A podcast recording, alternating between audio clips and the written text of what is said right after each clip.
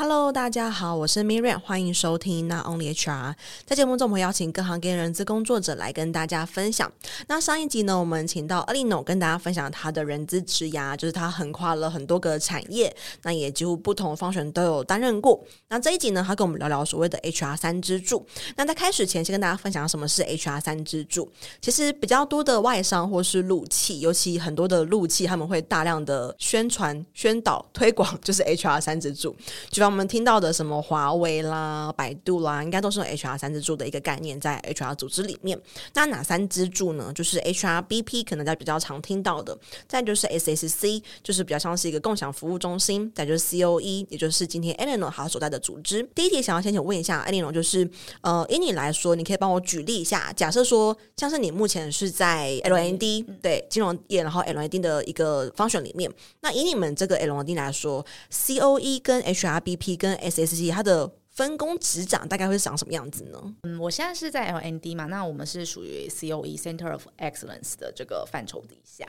那这边刚刚像 Miriam 提到，就是也会有 HRBP 这样的角色。那 HRBP 他们其实跟 business 端是最紧密互动的。原则上，business 端只要遇到各式各样跟 HR 相关的问题，他们其实都会先转介给 HRBP，然后跟 HRBP 反映说，哎，他想要遇到这个问题，或者说，哎，他想要 HRBP 给一些相关的 resource 啊，或者是一些 input。那 HRBP 就是这个 frontline 第一线的角色。然后 HRBP 接收到这些相关的疑问啊，或者是相关的 request 之后，他就会去思考说，哎。呃，有没有什么样的这些资源可以提供给 business 端的同仁？那有一些可能就会发现说，诶，这个问题可能需要一些 coaching，或者是需要一些课程，或者是一些 program 等等的这样的一个资源提供给某一些同仁的时候，那 BP 就会反过来跟我们 LND 的伙伴说，诶，你们有没有一些相关的一些课程啊，像或者是相关的呃老师等等的这样的一个资源，可以提供给我们的 business 某一位伙伴，或者是某一群伙伴这样子。对，所以 BP 通常会是第一线去。接受到这个 request 跟一些疑问的 HR 同仁，然后我们 COE 的话比较像是一个 supporting function，就是去提供相关的资源给到 BP 这边，那 BP 再把这些资源提供给 business 端的同仁。那 SSC 这边呢，我们会把它称之为 Shared Service Center，那也就是刚刚 Miriam 提到的共享中心的概念哦。那其实 SSC 呢，以我目前观察到的，就是 SSC 的伙伴，他们其实会做比较多 logistics 的事情，嗯，一些相关的，比如说事前的一些沟通啊，行政作业的流程啊，然后或者是事后有没有什么需要再去做一些归纳或者是一些归档的相关的 tracking 的部分。比较多会是 SSC 这边去做一个帮忙跟辅助，所以 SSC 呢，其实他们又更跟 business 端的接触其实又更少，比较强调的是，诶，它有有一个 standardized 的 process。去把这些要会一直不断重复发生的事情，他们要去归纳出一个 consistent 一致性的一个作业的流程跟方法，一致化 standardize，然后要求这个 S C C 里面的每个伙伴，他们都可以以同样的流程跟规范来处理同样的事件，这样子。对，所以他们会很强调 SOP，他们会很强调我们接收到这样的一个 request 的时候，他们第一件事情要做什么，第二件事情要做什么，那在哪个时间点要做什么事情。他们会非常的注重流程、时间轴、顺序等等等这些。嗯，所以我想象是假设说，今天这个 HRBP 它就是负责某一个 BU 或是某一个部门，对所有的对于 HR 的需求。那今天可能会有针对 recruit 的需求，可能会有针对呃就是 e-learning 的需求。那可能接收到某个需求之后，再 pass 给 COE 相对的伙伴去做负责。对对对。然后像我们也有 TA team 的同仁嘛。所以 TA team 的同仁就是会去做第一线的这个 interview，然后之后诶觉得伙伴这个 candidate 可能还不错，那他就会再 pass，就是给小主管呐、啊，然后大主管，然后 HRBP 其实也会 involve 在这个 interview 的过程。那通常可能是倒数第二关，或者是跟主管一起面试的一一个环节哦。所以 BP 它也还是会 involve 到这些所谓的 learning 啊，或者是 TA 啊。等等的这些环节，那只是说背后会有更专业的 COE 的伙伴来 support 这些 BP。嗯，那听起来像刚才呃，S A C 它的角色就比较像是为这些事情留下一些记录，并且做下可能是一个办法的，就是记录或者是一个规则或者是留档，然后把它变成一个一致化的 SOP。嗯，对他们比较多时间呢，会是在这些。文书处理、呃、对规范的 呃一致性，然后就是 SOP 要怎么做，然后每一件事情是不是，比如说这个 training 要要发生了，那我们要提早两个礼拜去寄课程邀请函，然后我们要提早一个礼拜去帮比如说同仁做分组，然后我们提早多久时间，他们都会有一个表格。哎，那我有一个好奇，每一段时间要做什么事情，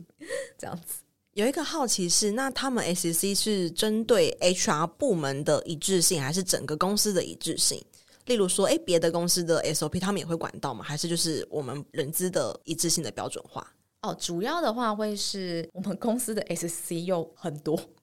我们有负责 support talent and learning 的 share service 伙伴，然后有负责 support talent acquisition 的 share service 伙伴，对，所以我们分得很细哦。然后，所以其实每一个呃 share service center 的伙伴，他们要去 support 的面向可能又会不太一样。嗯，对对对。那我刚刚举例的是比较偏向于是 talent learning 的这边的 ACC 的伙伴会需要做哪些事情。我知道 TA 那边的 share service 伙伴呢，他们会帮忙约 candidate 的 interview 时间。哦，对，我觉得这个也蛮。因为我以前做 TA 的时候是要自己跟 candidate 约时间这样子，那但是呢，在我们目前的这家公司里面，是我们有一个 share service 伙伴们会去 support TA team，然后去 arrange 这些哦 meeting 啊等等的，对，所以他们其实每一个 share service 伙伴处理到的面向也是会不太一样。哦，哇，真的分的非常细，对，真的好细。了解，所以其实像刚才在录音开始前有问过一下 Eleanor，他其实是一进公司之后，公司就是采用 HR 三支柱的方式。嗯，那我想要额外多加问一个问题，就是因为你们算是外商企业嘛，是那以你们来说，就是台湾的 HR 三支柱跟可能讲就是总部那边的分工又会怎么样子呢？哦，原则上其实我们这家公司的话，它是采取就是 standardize 一致化。所以他其实希望说，他在总部就 global 还有 regional、local 的一些体制都是一致的这样子。嗯。但是其实每个国家还是会有一点点不一样，因为有时候会受限于当地法规的一些规范跟限制。对，所以还是会有一点点不一样。但其实我们目前主要 global 希望就是整体大家每个国家的作业方式都是 follow 一样的流程，然后一样的做法。嗯这样子的话，那以 C O E H R B P 还有 S S C 来说，会是谁需要去跟 Global 这边做对接呢？哦，其实每一个 team 它都有自己的 reporting line 哦，对，所以像我们 team 就是 Learning and Development 这边，我们会有自己的 reporting line 要 report 到 regional 去，然后 regional 它会再有一个 reporting line 到 Global。对，所以其实大家都有自己的 regional 老板哇，所以其实，在台湾的 HR 就是你目前你们公司的 HR team 就会有三个窗口对总部那边哦，其实不止，非常不止。对，我们的我们真的是一个非常复杂的一个组织，这样子资讯不会落来落去的吗？还是其实都很顺利啊、呃？所以其实我们变成说，就是 local 的 HR 的主管们也会需要有一个定期的，可能是每个礼拜或者是每两个礼拜，他们都需要自己开会，然后他们就要去。去 update 说，哎，我从我的 regional 这边，我们听到了什么样的信息？所以接下来可能会有什么样的 program 会推动，嗯、然后请大家要留意等等之类的。所以我们当地的 HR 主管也是定期的需要 catch up。哇，真的是很大规模，真的很分工非常非常的细。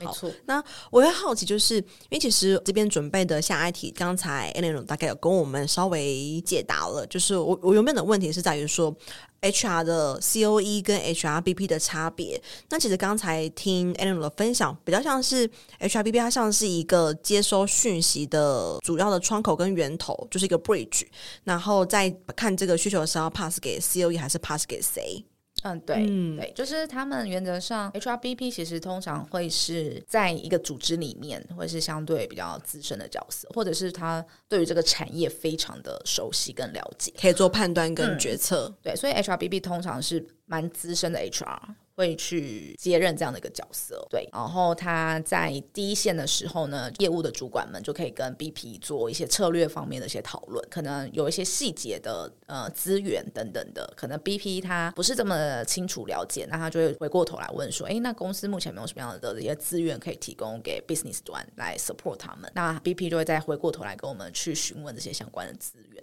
嗯，对。那假设今天呃，比如说今天可能 BP 接收到一个需求是，比如说主管要上一个主管训，好，那这件事情发生就是好，BP 接收到的这个需求，然后 pass 给 COE，所以 COE 开始去做可能需求的规划，那后续包含需求的规划跟课程、课程的通知等等，都是 COE 接手，然后全权负责吗？还是 BP 也会一起加入到里面？嗯、比较多的话会是我们 COE 这边其实会定期的开这个呃新人主管的一些相关的 training，或者是针对主管的 training，对，我们会定期的去做一些安排，然后我们就会去做公告，然后让主管们可以来报名。那有的时候可能主管们比较忙碌嘛，可能没有看到我们的公告讯息，那我们就会克制化。一封信来通知主管说：“诶，现在我们有这些课哦，那可能哪一些课程蛮适合你的？就是我们会直接去做一些讯息的推。那 HRBP 在这个部分的话，就是一些嗯、呃、既定的课程的话，它其实就不需要去操心。对，就是诶，主管们就可以直接看到我们的一些公告的讯息，然后可以直接报名。那当然有的时候就是会有一些额外的 request，可能某一个 business 的大主管觉得说，诶，他想要栽培他底下的一个主管。”那他觉得这位主管可能需要一些 coaching 等等的资源，就会去 search 比较适合他的一些 coaching，提供给这位 business 伙伴。那当然，这个讯息会先 pass 给 BP 啦，然后 BP 再转过头来跟我们说，诶，这个 business 的某一位同仁他想要这样的一个 coaching 的资源，那我们有没有一些相关的 resource 可以提供？这样子，嗯。那在这个分工底下，HRB 它的八小时，因为 COE 相对比较好理解，就是有一个需求过来，然后开始执行跟做结案。如果以这样子来说的话，那 HRBP 它的角色就是八小时都在接收需求吗？啊、其实没有诶、他们其实花很多时间在跟 business 同进退。就是其实很多时候，因为 business 通常也会有他们自己的 regular 的 meeting，可能是周会啊，可能是约会。嗯、那通常其实 HRBP 他们都会 join，就是他自己的那个 BU，嗯、哦，对。然后有时候就是会去 update 一下，说，哎，那 HR 目前这些有哪一些事情，可能跟大家比较息息相关的，那请大家要留意这些，不管是 HR 要推出的 program，或者是说，哎，我们的 performance review 的时间又要到喽，那请大家记得下个礼拜要进去系统做什么什么事情，就是 BP 会去做一些相关的事项的一些布达。嗯，那当然更重要的是，他去 join 这些 regular，不管是 weekly meeting 或者是 monthly meeting，更重要的是他要去了解说，哎，现在 business 到底遇到了什么样的痛点？嗯、对，现在哎市场有什么样的变化？然后客户有什么样的反应？然后为什么现在产品都推不出去？为什么 一直被拒绝？等等等等等。就是 HRBP 通常都会去了解说，哦，我的 BU 像遇到哪一些困难，嗯，对，然后 as HR 怎么处理？对，他可以提供什么样的建议、嗯、等等的，对，所以其实 BP 花很多时间在跟 business interact，这让我想到，因为像是我以前在呃新创，然后就是我们做一个 HR。所以就是什么都要做，然后我就是很常会主动跟我的 CEO 说，那我可以去参加某某部门的例行的例会吗？然后就看到整个部门都是哎业务部门，然后就一个 HR 坐在后面，然后也不知道这个 HR 要干嘛，然后我就我就我当时的心态就是说，我必须要了解到底他们的例会长什么样子，我才可以找到可能适合的人，并且我在 interview 的时候才可以跟他们说你未来的工作样貌，以及我们在做一些教育训练培训的时候才知道说那个 gap 在哪里，然后做绩效考核的时候才知道说那我们到底行为指标要怎么去做一个衡量。没错，没错，没错，嗯，所以。这就会比较像是 BP 他的工作样貌，就是他要去负责很第一线的了解到整个组织内部的需求跟样貌，然后 HR 要怎么去做处理。那 COE 这边就比较像是，好，我看到问题之后，那我带回来，我们要怎么做解决？那 SCC 比较像是我的呃流程要怎么标准化，然后以后可以因应这些问题。是是哦，然后还有 BP 其实。像一些人才的布局啊，等等，他们其实也会是比较了然于心，就是他可能会知道说，哎，可能 business 里面有哪一位伙伴可能有异动的想法，他可能有想要往外发展等等等，可能他就会跟主管去讨论说，哎，那我们接下来要找一个人来替补这个位置，那我们是要往内找，就是哎，可能底下的人 promote 上来，还是我们要往外找等等的，就是、用才规划的部分。对，其实 BP 也要花蛮多时间在跟 business 做这方面的讨论。嗯，整个就是 BU 整个事业群或部门。他的人力资源规划的一个策略的讨论。嗯，没错，没错。嗯，原来如此，又比较清楚了。因为以前可能常看很多就是大陆的书，然后他会讲 HR 三周是什么什么，可是你还是很难跟实物上去做一个连结划分。因为以台湾中小企业来说，可能大多都是像我们可能是一个 HR，所以我们既要做标准化的事情，我们也要做执行的事情，我们也要做参与上就是业务会议的事情，就什么都要做，很难去把它想象说，诶，如果拆分的话变成什么样子？那以台湾企业来说，比较多也是按照 function 来做划分，可能就是诶，这个做 recruit 的，它就是也是可能不同的角色都要做，那可能做训练的也是，所以以这边 annual 它的背景比较像是是以不同的角色做划分，而不是以 function 做划分。嗯，原来如此。那你认为，因为你过去有待过不同的产业嘛？那以你自己的以 HR 的经验来说，你觉得 HR 三支柱的优缺点有哪一些呢？优点的话是它分工非常的精细，嘿，那大家其实各司其其职啦，然后每一个人他可以把他的那份专业可以做到很精，然后很深这样子。那缺点的话会是。因为分工太细了，有一些事情它可能不是单一个 function 它就可以解决掉的，它可能是需要跨好几个 function 一起合作去解决的。那如果说各个 function 之间没有达成一个良好的共识的话，有时候这件事情就会掉在地上，这、oh. 这颗球就掉在地上，然后就嗯，哎，那边有个球，哎，那想要去捡？嗯，不知道，嗯，就哎，好像那个 TA 要捡一些，哎，好像 LND 要捡一些这样子。对，那有的时候就变成说分工太精细的话，会变成大家到底 A B C。C D E，那哪一些人要做 A B，哪些人要做 C D，哪些人要做 E，这个需要有一个良好的沟通跟共识。嗯、对，所以我觉得在这么大的一个组织跟就是分工如此精细的一个环境当中，真的要花非常多时间在做 communication、coordination and collaboration。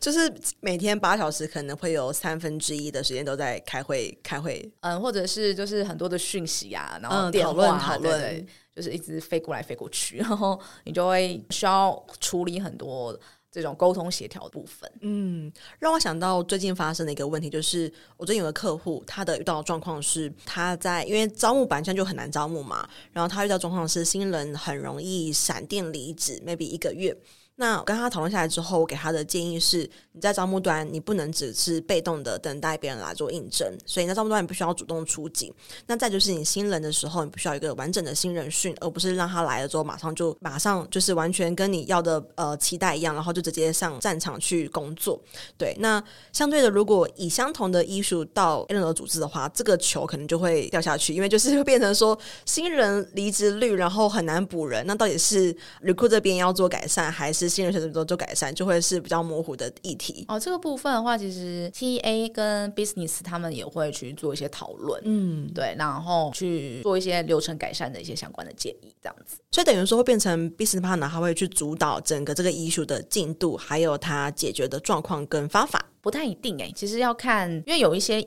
议题可能是 TA 端，他可能很快就意识到。比如说，我们自己的一个例子是，主管他习惯是用压力面谈法，对对对。那其实很多 candidate 就被吓跑了。对，或者是主管可能就会想说，哎，我先把丑话讲在前头之类的。嗯、但是后来 TA 就哎有发现到说，这个压力面谈法可能不是这么适合在现在的这个环境，或者是现在这个时代这样子。所以后来他们就有去做一些调整啊，跟一些改善，或者是说以前的主管喜欢很多关，就是哦一关、两关、三关。对，嗯、但是其实这个过程，因为你排的这个面试越多次，其实这个时间就会拉越长。对，那因为现在就是一个大圈工时代嘛，所以其实人选他手上也会有其他的选择机会，那你可能就会很快的这个人就会跑掉，因为 proceed 太慢了这样子。嗯、对，所以后来也有发现到说，哎，好像这个一关、两关、三关好像没有到那么的必要。我们的 TA 就有去跟呃 business 这边去做个讨论，说，哎，有没有什么办法可以去缩短这个面试的时间等等的。对，所以其实变成说有。有一些问题，他可能是可以快的就去做个讨论跟解决，就是不一定凡事都是 BP 要 involve 进来，因为我们这边的 BP 其实他们的定位比较是去做一些策略方面的一些 consultant 这样子，所以有一些事情不见得是 BP 都会 involve 这样。就不一定是由 VP 来做一个主导跟 monitor 的状态，或者是提出有可能是往可能是 COE 这边看到的，然后来做一个解决这样子。嗯，对，就是看每个事情的大小啊，然后或者是是复杂程度等等的。OK，、嗯、所以刚才 Eleanor 分享到说，可能三支柱的小小的状况会是说，大家的分工太细，所以需要花很多时间在做沟通跟达成共识。那你认为优点有哪一些优点呢？优点我觉得，如果是你自己本身是很喜欢，因为有一些人就是比较喜欢去走专业的 expertise 的发展，那有些人他可能就是觉得我就是很很适合 TA，我其实很喜欢 TA，那他就可以在这里很专心的做 TA。对，那他就是因为有一些如果是比较小的公司，你可能就要什么都要做，对，一人身兼多职这样子。那有一些人他可能不是喜欢一人身兼多职的一个环境，那他就蛮适合走这样子的，就是三支柱，可能就是专心的做 TA，或者是就是专心的做 learning development，专心的做 CMB。嗯，我觉得这个是如果你是一个很想要走的很。精，然后很专的人的话，其实是可以往这样的一个组织去做发展的。然后，尤其是在我们的这个组织底下，就是会有 regional 跟 global，所以你也许未来就是你真的很专精的话，你也是可有可能在这个领域往上爬，就是可能诶，到时候可以发展成一个 regional 的角色，嗯，等等的，那你可能就是 TA regional head 之类。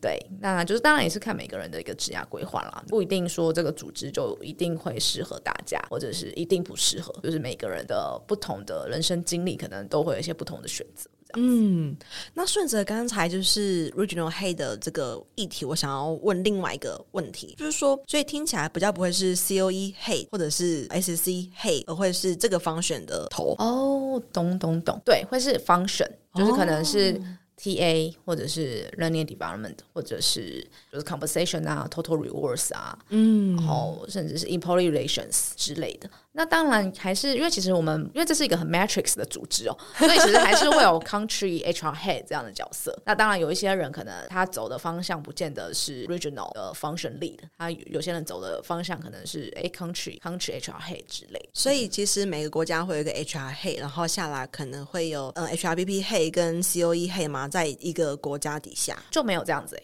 哦，然后就是等于说 HR 当地的 HR head，然后下面再去分 HRBP 这个，其实它是平行喽，不会找一个组织再下去。就是如果以每组织图来看的话，哦，要看每个国家可能会有点不太一样哦。对，但是我们这边的话，原则上。哦，我们会说，哎，我们要通知 HRBP，那我们就会一起通知、嗯、这样子，我们就不会说，哦，我们只通知某一个 HRBP，然后请这个 HRBP 去转达给另外其他人。哦，就我们都是哎一起通知。嗯嗯，原来如此。我觉得今天了解到很多实际三支柱的运作，就是你们有算过全球你们大概有多少个员工吗？如果以全世界来说，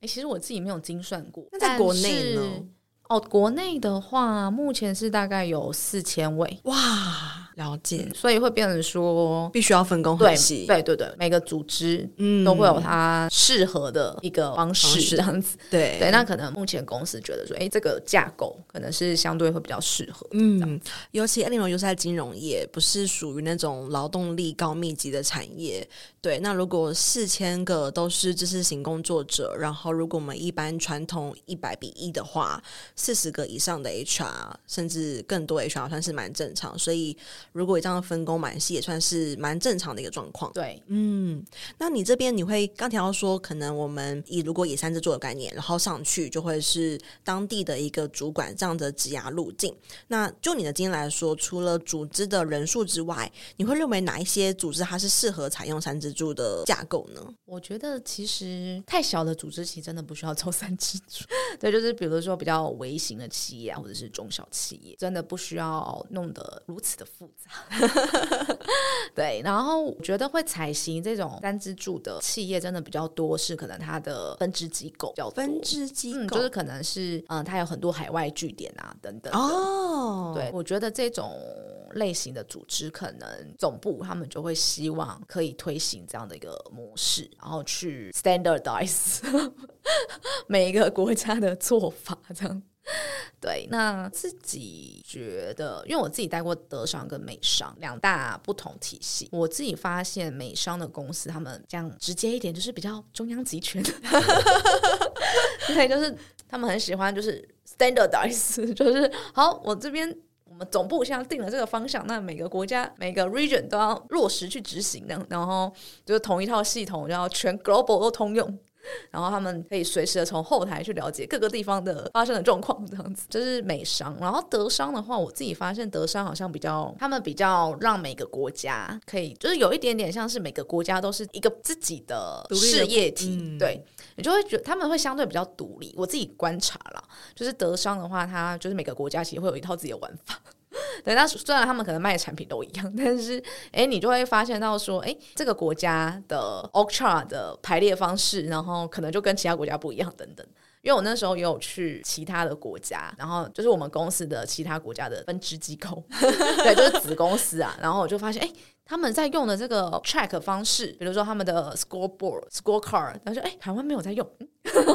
对，就会发现到说，哎，其实他们好像会每个国家可以有一套自己适合当地的一个发展的一套方式，这样子。那这是我自己发现德商跟美商比较不一样的地方。嗯，嗯，所以可能就像刚刚 Miriam 提到的，可能像。三支柱这样的一个机构，对，这样的一个模式，这个 model 可能比较多，会是那种诶，有很多分支机构啊，然后它的海外据点非常多的一个组织，可能会采行的方式，诶，可以去标准化，然后一致性大家的一个作业流程。嗯，而且在对口的时候也知道要找谁，不用说，诶，我好像今天我是 learning 的议题要找谁，然后 recruit 议题要找谁，就不用这样去做划分，统一找一个 HRBP 就可以了。嗯，对对对，嗯，确实好像也蛮合理的。我觉得这件今天这集学到很多很实物，然后是真的是大公司才有的实际案例分享，就是就近三支柱，我觉得三支柱在国内实际的公司应该算是非常少数。就是能够这么的通透，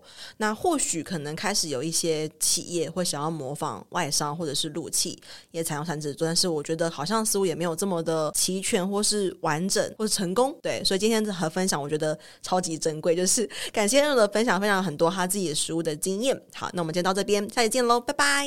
拜拜。没错，到了我们的工商时间，想跟大家分享，我在去年开了一堂线上课程，叫做《成为抢手的人资招募必修的招募漏斗数据思维》。那这中间其实，呃，我萃取了蛮多我过去在做招募很成功的一些原因，其中的一点就是从招募漏斗里面去找出一些魔鬼，因为往往细节都藏在魔鬼都 藏在细节里。OK，所以想跟大家分享这堂课，目前已经有大概将近一百五十位左右的学员加入，那也欢迎大家可以加入课程。然后，如果对课程有更多的兴趣的话，可以在我们的节目资讯栏找到链接，可以点进去做进一步的了解哦。拜拜。